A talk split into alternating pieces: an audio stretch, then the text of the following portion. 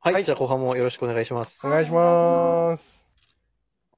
まあ、早速なんですけども、後半入りまして、白さんにとって、エゾノワってはいどんな場所かなというのを伺えればなと思います。はい。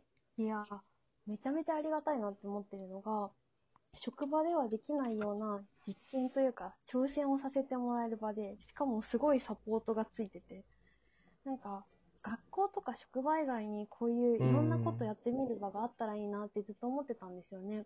で、それをなんか、まさか自分が体験できるとはっていう感じです、エゾノアは。うんうんなるほど。うん。確かに素人しかいないから、うん。なお金も稼がなくていいし。そうそうそうそう。お金がかからなくて、でも結構みんな熱くてっていう集団、他に、 そうですねな。んか今まで、そう、関わってきたことがなかった、自分が中に入って関わってきたことがなかったんで、めっちゃ楽しいですね。うん。ありがたいと思ってまこちらこそありがとうごいざいや、まこす。ちらこそね、 す。ありがとうございます。いろんな人がなんか関わっていければいいですね。挑戦する場としてはすごく、なんか素敵なそうですね。感じそれこそ、はい。なんかその、私と峠さんが最初に立ち上げた時って、なんかいろんなことをやっていかなきゃいけないような世の中なのに、うん。うん、やる場がないというか、そういうチャンスって自分で作るのって難しいよねって話から、そうなんですよねまあもっと楽しく働きたいなっていうところだったので、まさそうにですよね。まさに、一番ありがたい言葉をもらったっていうことですよね。そうですね。はい。なんか。楽しく働くために、ここの場で楽しむっうん。ていう機会を作っていくっていうのは。うん。だし、エゾノワでやったことが仕事につながってるんですよね、私の場合結構。あ、と、というと、どういういことやいやいいですねうんそういや、普通にズームとかも今まで使ったことがエゾノワ入るまでなかったんですけど、結構コロナ前からオンラインで打ち合わせとかしてたじゃないですか。だかあらあ、はいはいはい。今、あそうそうそう、今いろんなイベントできなくなって、あうんうんうん。こっちでも、市でも、オンラインイベントやろうかってなった時に、やりましょうって言えるし、何の抵抗もなくいろんなことに挑戦であーきる。イベント開催とかに対しても、ハードルかなり下がりましたし。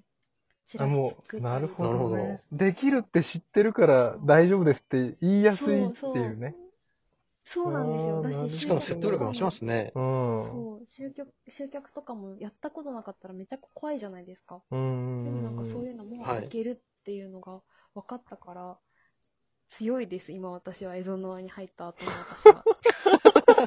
もとそもんとなうんに、もともと強いイメージあるから。いや、そんなことない。私の対戦なんてできないタイプだったから、本当に本当に。え本そ当んにな嘘つかなくてもいいですよ、別にい。や、本当ですよ、本当ですよ。私自分で自分でやろうなんて思わなかったから、北広会議とかも、お浦野さんを中心にやってもらおうみたいな感じうで、んうんうんうん。そう動いてましたし。でも、も、う浦野さん、十分、白さんのこと変態だって 言ってましたけど。言ってましたけどね、まあそれはちょっとまたね。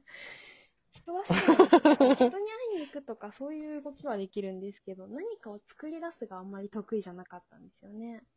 うんうんうん。あ、なるほど。なるほど、なるほど。なるほどね。でそのあたりってなんか内藤さんとか峠さんとかすぐ形にできるじゃないですかだから助かるというか形 にどうなんですか ねなんだろうね。峠さんの実行力いとや、そう私の適適当なやつで、なんとか、うん。いや、その、やってるかもしれないですけ ど。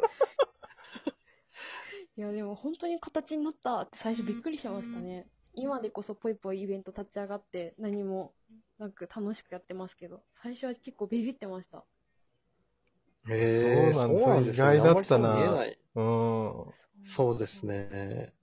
うんやる側っていうのはね参加するのはいくらでもできるけどやる側になるっていうのは結構大変だなってハードルを感じてたうんでんうんなんか、やる側になると、調べる量も増えて、なんか、インプットされる量が増えるイメージなんですよね。いや思いますよそねうですねれうはん。っうんてなると。で、あと、覚えてるんですよね。やっぱりやってるんで。うんうんうんうん。そうそうそう。本当に本当にそれは思います。だし、やりたい放題やっちゃったりしました しね。この間の北広の イベントとかは。私と栗しかなかったです。いや、あれはね、うん、白ずたくっていうよりも、あれはなんか、本当にい大丈夫ですいいい形になったんじゃないかなと思ってますよ。いや、北広中山さんのコーチンうグんすごかったですしね、答え無理やり出させられた ってびっくりしました。あ、答え出たそうです。 ね。いい感じで。いい感じにね。そうそうそう数値化もしてくれましたうかんらねうんうん。そうですね。うまいことやられました。あ、ツアーまだ出してないな。ちゃんと出さないと中山先生に言われちゃう。ああ、そうですね。約束守っていかないと。そう約束、 そう、守ってなかった。破ってしまった。ちゃんと、ちゃんと回答しときます。うんいや、ま本あで当もにいい。次のこと。も考えてますからね。そうですね。うん。次のステップも、なんか今日の LINE ワークスのやりとりでも、かなり議論が活発になってきたんで、なんかやっぱ北広会そ議うですの、ね。恵庭とうん北広と。うんやっぱ、その、うん PR 動画が完成してものが一つあるっていう状態だと、やっぱ議論が、その一つから派生して、どんどんアイデアが湧くっていう状態になりますよね。やっぱ、その、白津さんがあのタイミングで一歩踏み出して、動画っていう、PR コンテンツっていう のかな。なんか形になってるからこそ、みんなのイメージが湧いてて、うんうんうん開きやすいというか、そうですね。ね。なってきてるんだろうな。確かにそう言われると、あの、まあ、北広会議もいろいろ説明聞きましたけど、やっぱり画像のスライドと言葉の説明で聞くよりも、うんうん。まあ、動いてるものでリアルに存在するものを実際に見てる人の目線で見るっていうのは違いますね。うん。いや、そうですね。思いました。あれ、写真だけじゃ伝わらないですよね、やっぱり。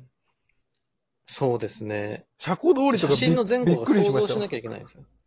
車庫通りいやあれあれ、本当に有用な光多景分です写真だったら、あ、こんな通りあるんだねっていう風になるんですけど、動画なんで、うん。こんなのが続いてるんだっていう、い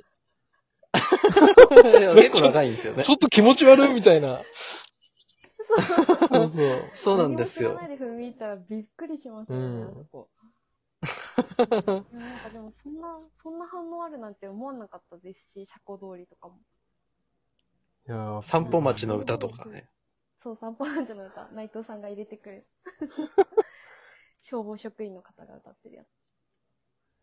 あれ、さあの、消防士職員の人の歌っていうのは、誰もお願いしてないけど作ったんですか多分お願いしたんだと思います。作詞あも、そうなんですね職員がやってて。はい。そうなんです、そうなんです。へで歌付けてじゃあ、なんかそういうの意。得意な人にお願いしたみたいな。はい。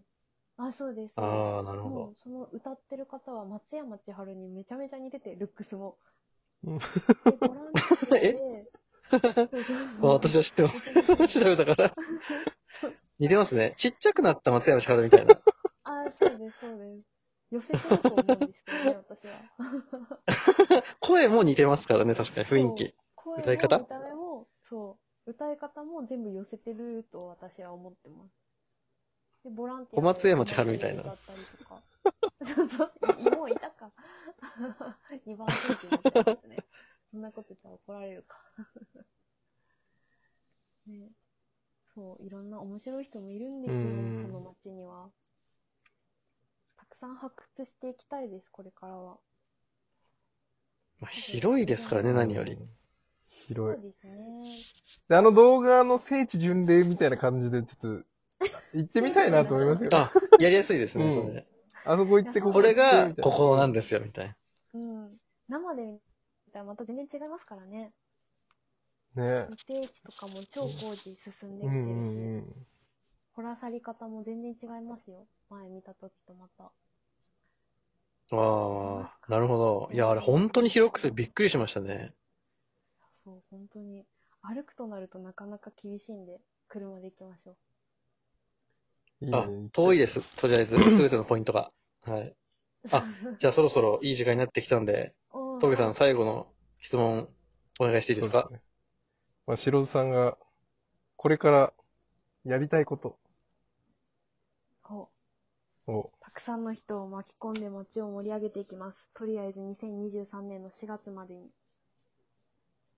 です。すごい。簡潔なうこんんなんで大丈夫ですか、目標。 もパっッとと語った方が良かったかな。なんかあれですよね、そのボールバック関連で、はい。うん。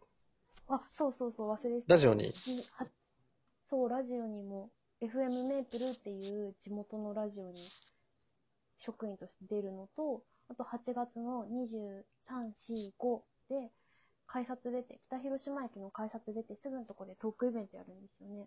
で、スピーカーを募集するっていう新しい形のトークイベントにまだ決まってないんですね。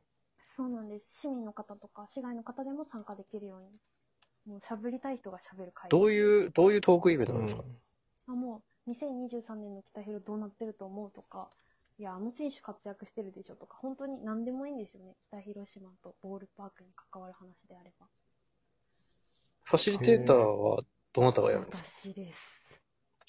そうなんすかおーファシリテーターというですね。公開ファシリテーターですね。すごいなそうなんですよ。しかもオンライン配信もするかもしれなくて。おー。それはもういろんなイベントに出てファシリを今パクリ中です。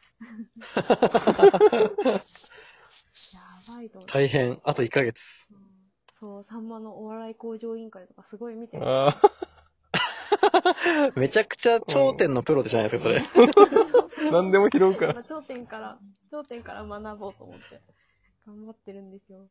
私のサンマっぷりをぜひご覧ください。すごいですね。え、じゃあ、あの、指、うん手の、あの、こう、ペンみたいなやつ持つんですかあの、刺し棒みたいなやつ。立場みたいな、あいたって言って叩くやつですよ ね。用意しようかな。自前で作ってったらいいですね。トークが釣り合わなきゃいけないですね、そこに。差し棒。頑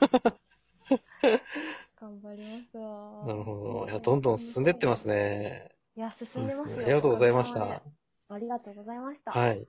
はい。じゃあ今日のゲストは白津さんでした。ありがとうございました。ありがとうございました